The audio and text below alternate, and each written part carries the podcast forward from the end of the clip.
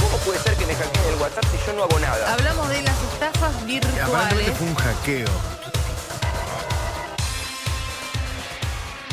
Hola, somos Sebastián Wilke y Christian Gemlich y estás escuchando Podcast, un podcast sobre las trampas del mundo digital, ciberseguridad y fraude.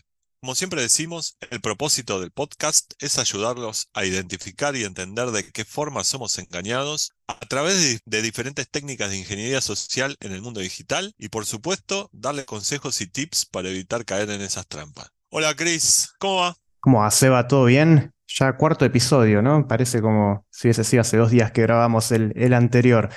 Hoy, hoy tenemos una temática interesante, una temática que, si bien es, es vieja, ya tiene unos cuantos años, está más vigente que nunca y tiene que ver con, bueno, con, con- el título de este episodio que es A la pesca. ¿Tenés alguna, algún recuerdo de, cuando hayas, de, algún momento que hayas ido a, pescar? Sí, sí, sí, sí. Eh, yo de chiquito iba a pescar bastante y hasta me animo a decir de, de adolescente mayor, pescaba bastante, íbamos, de chiquito iba siempre con, con mi hermano y con, con mi papá, nos llevaba eh, a algún río, a alguna laguna, incluso en, en la costa atlántica, cuando ya estábamos un poquito más grandes, íbamos a pescar, nos comprábamos la carnada, nos armábamos la caña, poníamos la carnada tirábamos y esperábamos ese momento tan deseado que era el pique para traer a veces eh, una mojarrita, a veces una corvina si estábamos en el mar o un pejerrey y llevarnos eh, lo que habíamos ido a, buscar, ¿no? Que eran los peces. No siempre salíamos victoriosos, pero estaba bueno todo.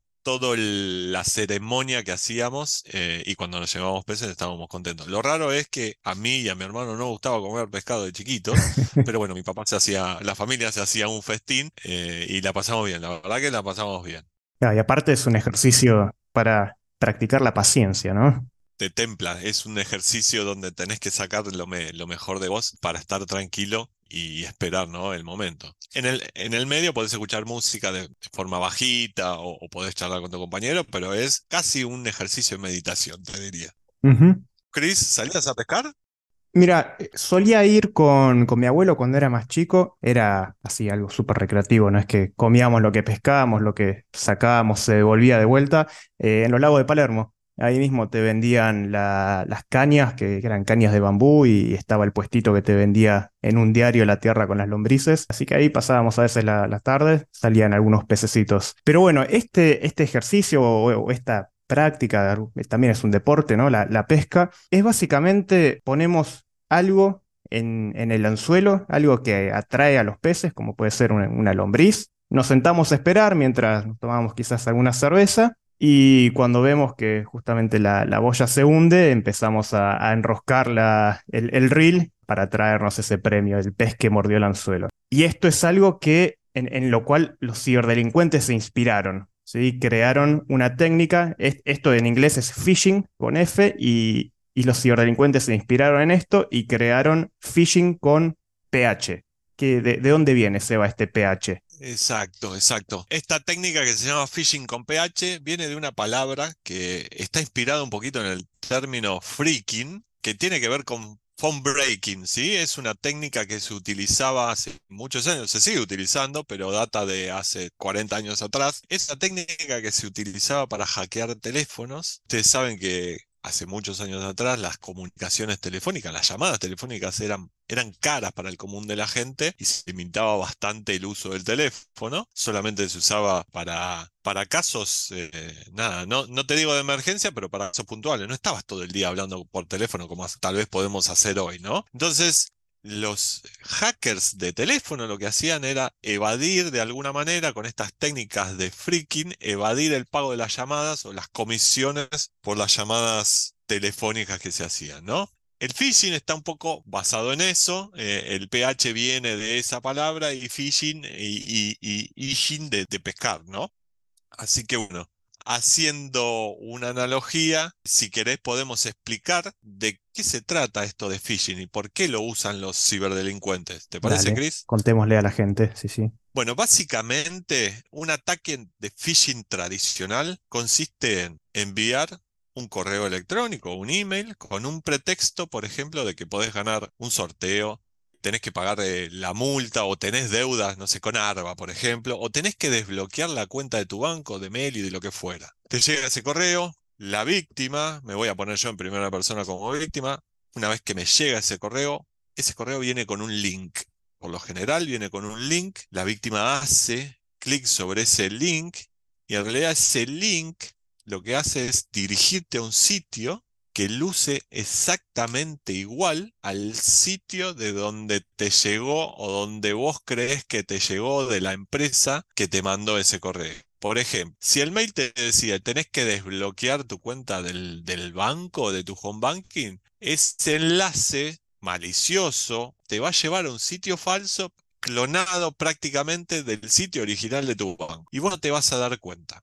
El último paso de este phishing es que la víctima, dentro de ese sitio falso, por ejemplo, ponga sus credenciales de home banking en ese sitio y después de que pone esas credenciales, ese sitio le devuelva un error o lo devuelva a la página original del sitio verdadero de home banking, digamos. El, el, phishing en sí, concretamente, no es mucho más que eso. Ahora, ¿qué pasó en el medio, Chris? Sí, a ver, al momento de, colocar el usuario y la contraseña en, este, en este, sitio falso, el ciberdelincuente va a obtener esas, credenciales y las va a poder usar para impersonarse y operar a nombre de, la víctima, ¿no?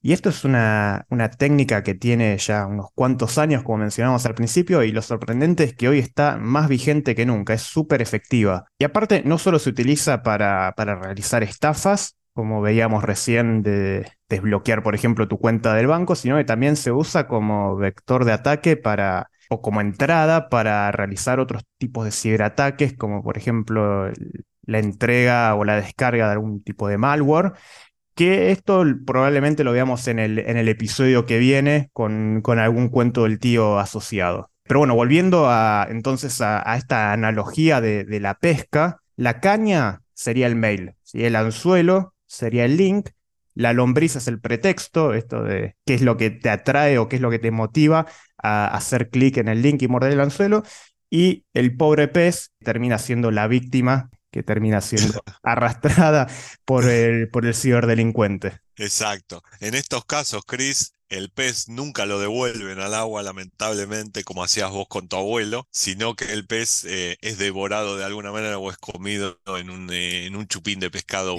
el mismo pescadito, ¿no? A la, a la parrilla. O sea, te sacan, te sacan los fondos de tu home banking, u, operan en tu nombre haciendo cualquier otra cosa. Porque digamos que esto no solamente es que aplica a, como es, a portales bancarios, sino que puede aplicar a N cantidad de sitios, a e-commerce, pueden, puede aplicar a un montón de cosas.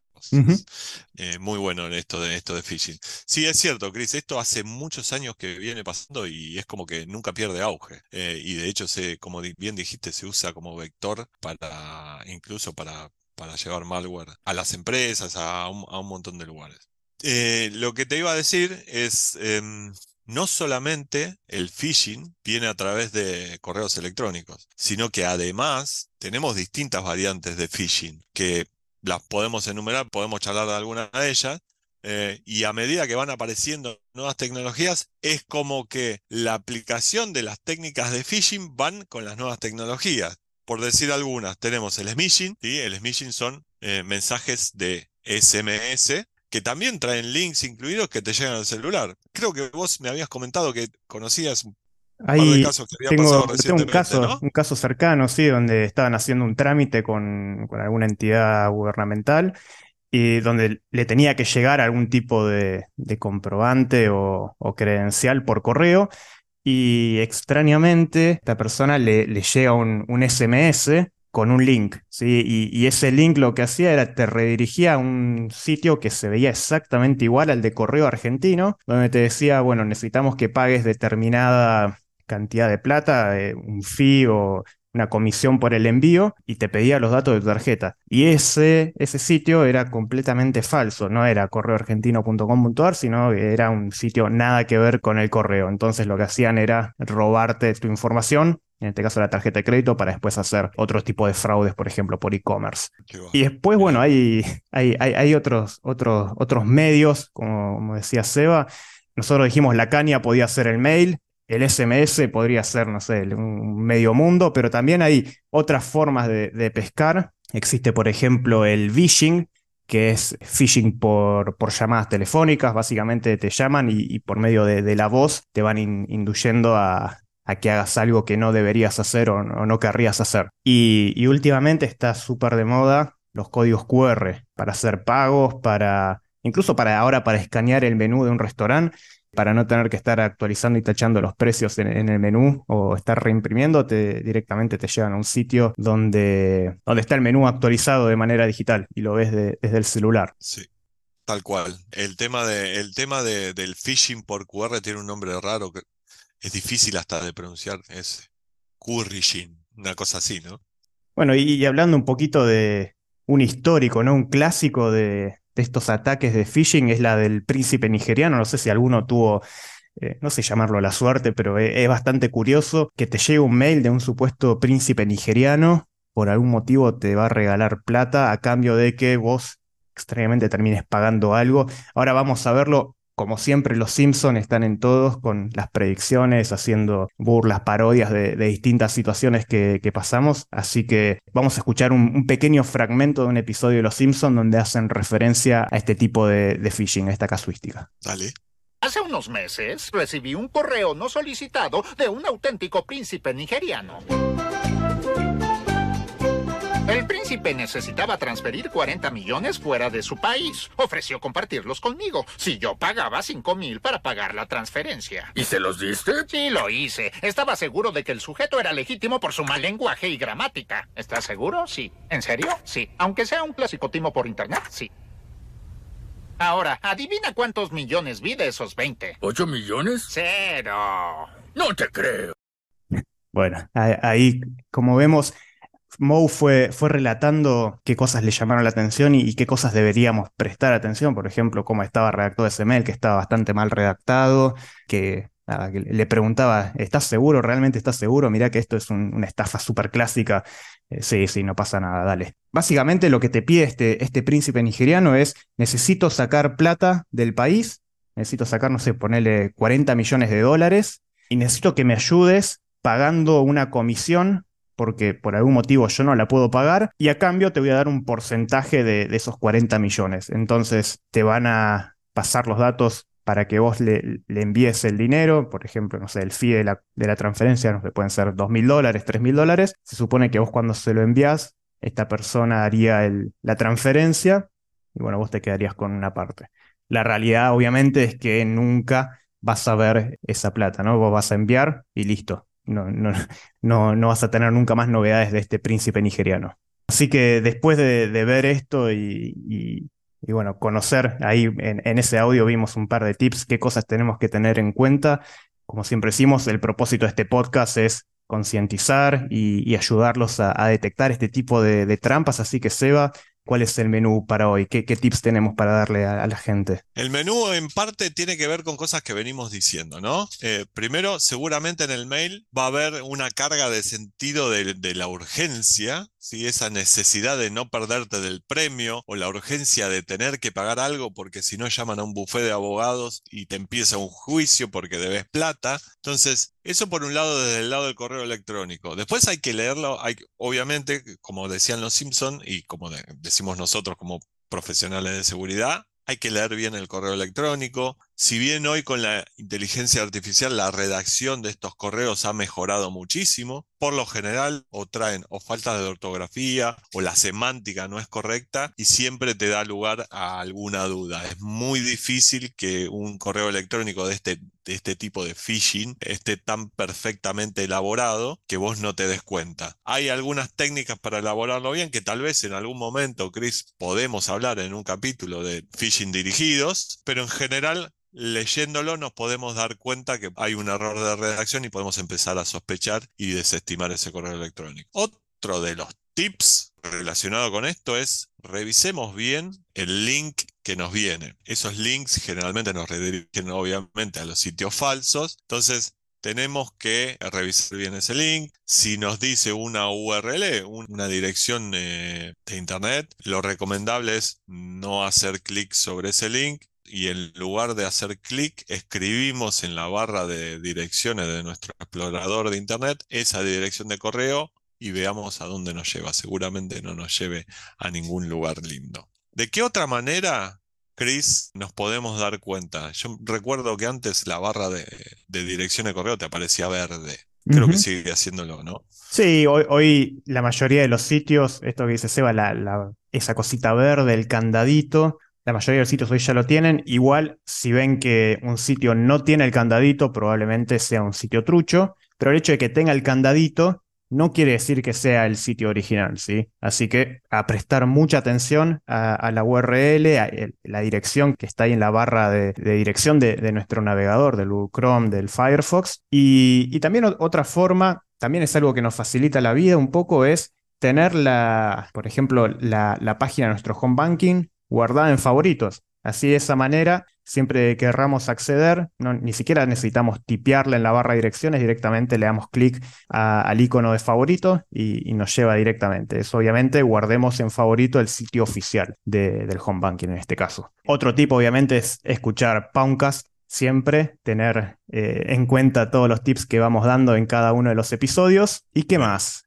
También hay algunos Tenemos tips para para, QR. para QR, exacto. Esto que está de moda. Exacto. ¿Qué, qué Sí, miramos? sí, con, sí, con los QR, eh, vos sabés que hay, hay varios tipos de QR.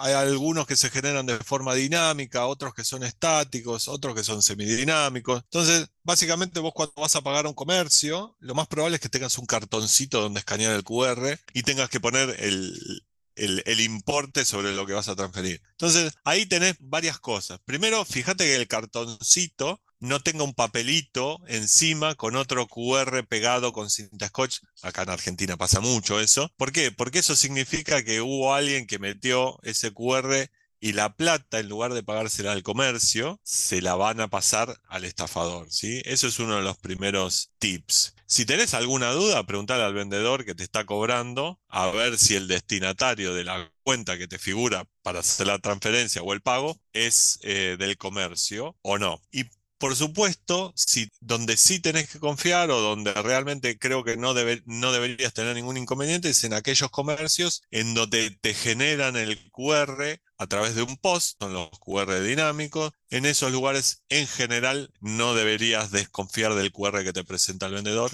porque lo están haciendo a través de una plataforma ya segura, ¿no? Sí, de todos modos, ha- han habido algunos casos últimamente donde te intercambiaban el, estafador, la persona que era muy hábil, muy rápida, y te intercambiaba mientras no te dabas cuenta. Si tenías ahí el, ese dispositivo POS, en, no sé, en una mesa, por ejemplo, te lo intercambiaban para que tus clientes eh, usen ese POS eh, fraudulento, llamémoslo de alguna manera, y, y las transferencias vayan para ahí. Pero ahí vale el consejo que, que diste, Sebas, eh, recién de chequear a quién le estás enviando antes de confirmar la transferencia, preguntarle al, al vendedor o al comercio si, si es realmente ese el destinatario ta- es correcto, ¿no? Sí, en el caso que acabas de decir, Chris, donde te cambian los posts, no solamente la plata se va para el otro lado, sino que te pueden sacar hasta los números de tarjeta de crédito, de débito y todo y hacerse un festival. Eh, no es, no es solamente la transferencia. Y esos casos están súper buenos, la verdad que están muy buenos. Y por otro lado también tenés, eh, bueno, hay, hay algunos casos donde te ponen algún QR en los mails para que vos puedas escanear desde el celular también, ¿no? Y ahí es medio como que es más difícil ver a dónde te llevan, ¿no? Las, eh, los QRs esos, porque en los navegadores, los celulares, nosotros nunca fijam- nos fijamos en las direcciones de correo, es más difícil. Yo que tengo problema de vista, me cuesta más leer. Eh, y los, y los ciberdelincuentes obviamente se aprovechan de eso. ¿Vos tuviste algún caso, Chris, con eso? de Los QRs dentro de los mails? Yo personalmente no, pero han, han habido muchos casos donde le están pegando bastante a Microsoft, donde te ponen un QR, lo escaneas con el celular y te lleva a, una página donde tenés que poner tu usuario y tu clave. Supuestamente te estás logueando tu cuenta de, de Microsoft o de Outlook y, y no, te están robando tu cuenta corporativa, por ejemplo. Exactamente, exactamente. Bueno, Chris, creo que cubrimos todos los puntos, cubrimos todos los tips, cubrimos el- la problemática de phishing. Queríamos darles a conocer de qué se trata el phishing. Tal vez en algún capítulo más adelante ahondemos en alguna derivación de, esta técnica. Y creo que estamos para cerrar, ¿no? Síganos eh, en nuestras redes sociales, ahí vamos a estar subiendo tips también y, consejos. Eh, nos encuentran en Twitter o, en X como Pauncast-OK, PWNcast-OK. También estamos en Instagram, en Instagram con el mismo usuario, y ahí nos pueden dejar eh, cualquier consulta, inquietud, si conocen algún caso de algún conocido, si les pasó a ustedes también que quieran compartirnos para, para que analicemos en próximos episodios, más que bienvenido. También, momento del chivo, los próximos días se viene la Ecoparty.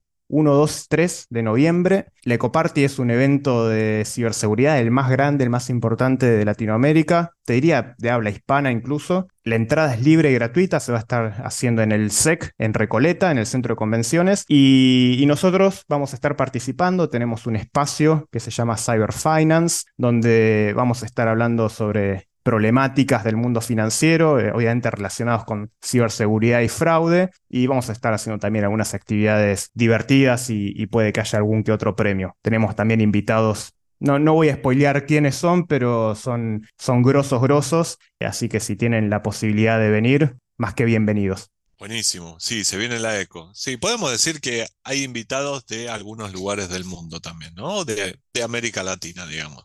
Ujú. Así que nada, si se pueden acercar, pasen por la eco que vamos a estar ahí con nuestro village de Cyber Finance. Mi nombre es Sebastián Wilke, me acompaña Christian Gamblich y esto fue Podcast. Nos volvemos a encontrar en dos semanas para seguir hablando de fraude, hackeos, estafas y cómo podemos protegernos. Un abrazo grande. Nos vemos. Chau, chau.